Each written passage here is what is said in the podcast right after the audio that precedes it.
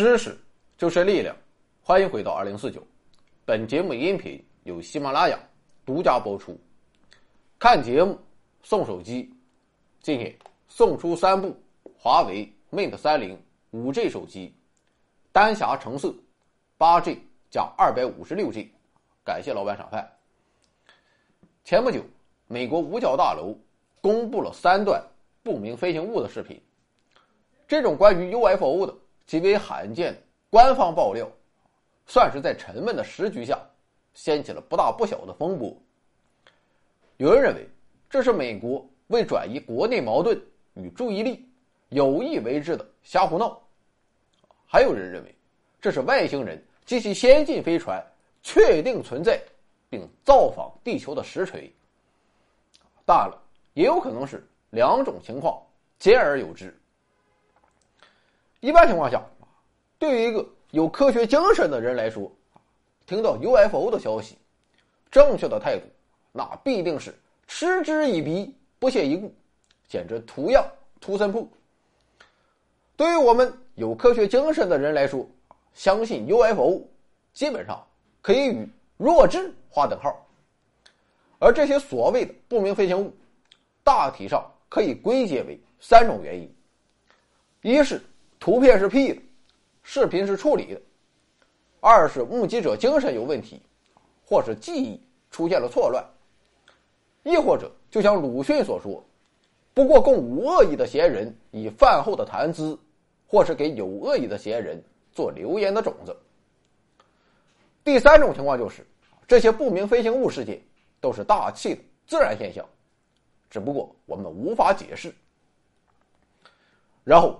科学主义者马上就会祭出自己的几件法宝，什么信源，什么奥卡姆剃刀，当然了，还有阴谋论，说美国政府或军方想隐藏某个秘密是不可能的。但我倒是觉得，庙堂之上想对我们隐藏些事情，难道这是十分罕见的吗？就比如说北纬三十九度，东经一百二十五度，啊，你懂的。我这个人并不是什么科学主义者，咱这个节目也不是什么科普节目。你也知道，我是一个浪漫且弱智的艺术家，愿意以开放的心态相信那些诡异离奇的事情。反正跟我也没啥关系，咱就是看热闹，不嫌事儿大。对权威，我是从来不鸟的。我更愿意对这个世界的神秘。与未知抱有一种虔诚的敬畏，所以从今天开始，咱就开启一个系列节目，来历数一下历史上著名的不明飞行物事件。欢迎收看大型娱乐节目《回到二零四九》之系列节目《UFO 档案》。提起不明飞行物事件，最为出名的当属罗斯威尔事件。不过这件事它发生在鸟不拉屎的罗斯威尔，没啥意思，可能真就是某些人精神病犯了，胡乱编出来的。而今天我们要说的这个，可绝对不能归结于人的错觉，因为它发生在繁华的大都市，美国首都华盛顿。你要是说所有的华盛顿市民都犯了歇斯底里症，开心就好吧。纵观历史，一九五二年是美国空军接获 UFO 目击报告最多的一年之一。汹涌而至的 UFO 报告共有一千五百零一份，基本上三四天就有一次。其中无法解释的有三百零三份，而最典型的就当属这一次的飞碟入侵华盛顿上空事件。故事的详细经过。是这样的：一九五二年七月十九日星期六晚上二十三时四十分，正当华盛顿市民或沉浸在周末午夜资本主义的腐朽之中，或安然的沉睡于梦乡之中，华盛顿国际机场航管中心雷达室的屏幕上，突然出现了七个不同寻常的闪光点。他们就像突然冒出来的一样，成群散布在华盛顿机场西南方向二十到三十一公里的空域之中。屏幕上的每个光点都很明亮，轮廓清晰。由大小和形状判断，这群哥们儿并不是雨云，也不是鸟群，而是某种坚固的实体。更为离奇的是，没过一会儿，这些光点突然从雷达屏幕的边缘向中心地带高速转移了一下。经计算显示，这七个光点的移动速度非常快，其中一个的时速竟然达到了七千二百到一万两千六百千米。显然，他们也不可能是人类的飞机，因为飞机能达到两三马赫已经是成精了。而时速七千二百千米，这可就是将近六马赫。这么高的速度，当时美国人能想到的，也就是苏联的导弹。但是导弹它不可能做到在空中悬停。另一方面，华盛顿上空可不是人类飞行器随便能飞的，任何飞机在飞行之前，都需要对路线进行报备和登记。在当时那个冷战森严的时代，谁要是敢违反，迎接他的可能就是导弹了。总之，这七个东西甭管是什么，都不可能是人造飞行器，他们正在美帝国主义的心脏地带，自由自在、无拘无束的随意飞行。除了机场的雷达发现之外，位于华盛顿以东八公里的安德鲁斯空军基地。也捕捉到了这七个不明飞行物。与此同时，还有无数的市民从地面以及几位飞行员从空中观察到了这七个橘红色的光体。这下可了不得了！先别管这七个东西它是葫芦娃还是七仙女，摆在眼前的事实是，华盛顿上空居然遭到了入侵。要知道，美国有史以来还从未有。任何国家的飞行器，胆敢不经批准就飞掠美国上空，更何况华盛顿的上空？怎么办？好战的美国军方主张强硬对付。可惜的是，这一次美军并没有放什么大招，因为七个不明飞行物只在华盛顿上空停留了一会儿，便重新消失在了茫茫夜色之中。美国人民也算是。虚惊一场。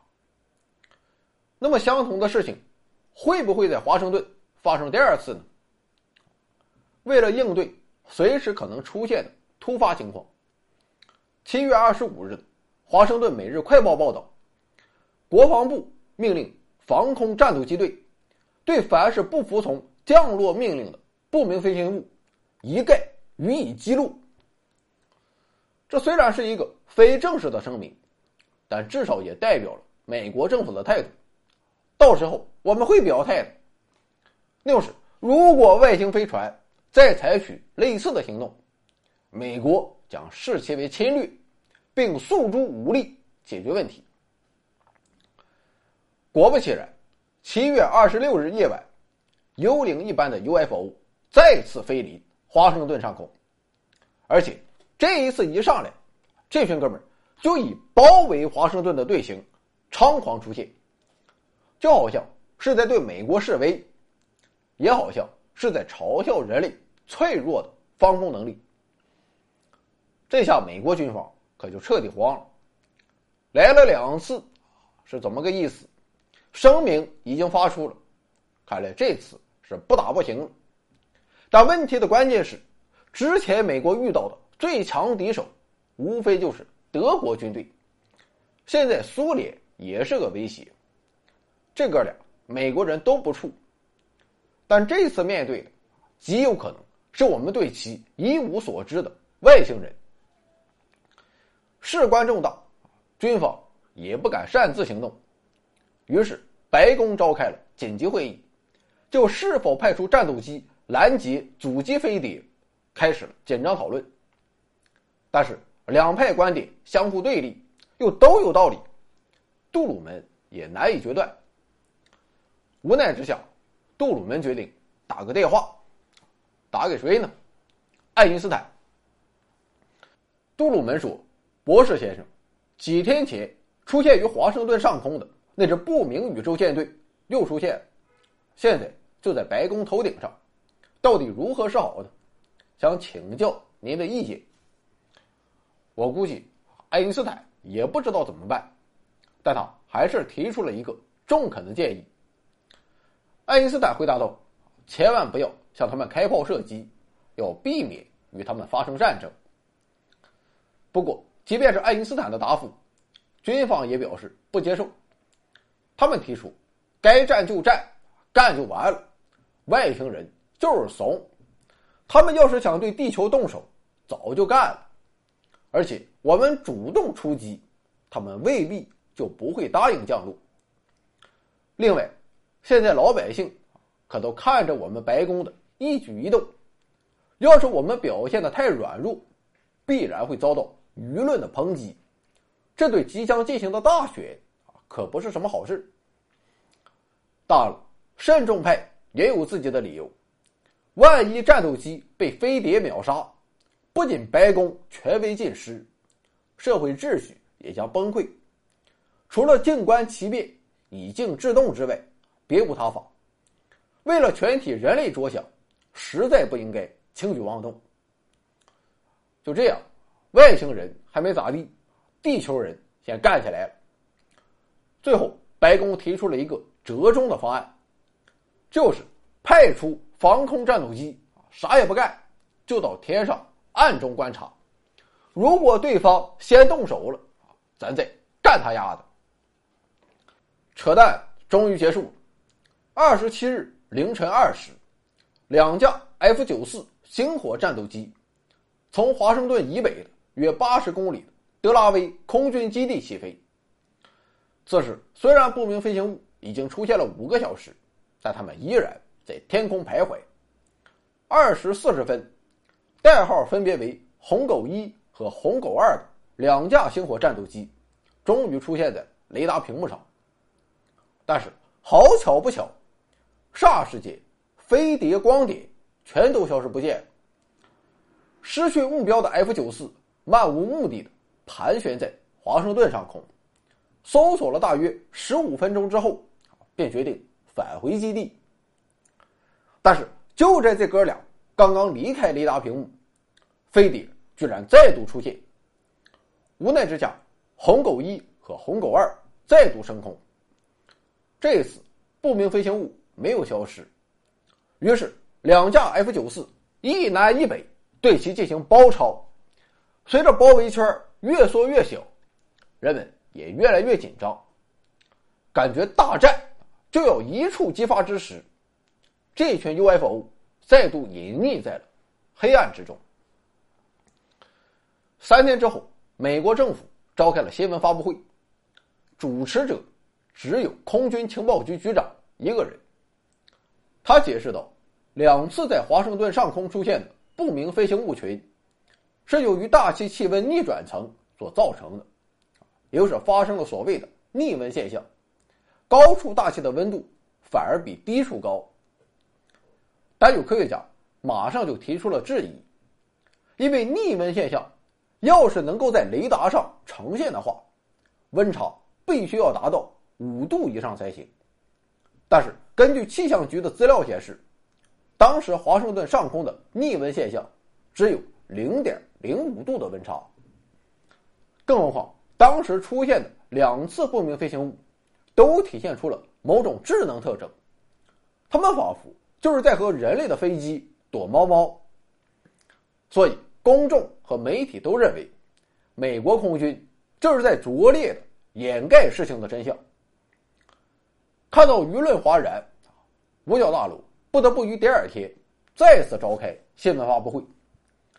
这次他们给出的解释是，一场未知的奇怪的气候现象。在此之后，飞碟长时间再未光顾白宫，而等他再次现身，则是二零零九年奥巴马的就职典礼。这里有盛世美颜，这里有天籁之音，这里有知识水平，这里更有超级大奖。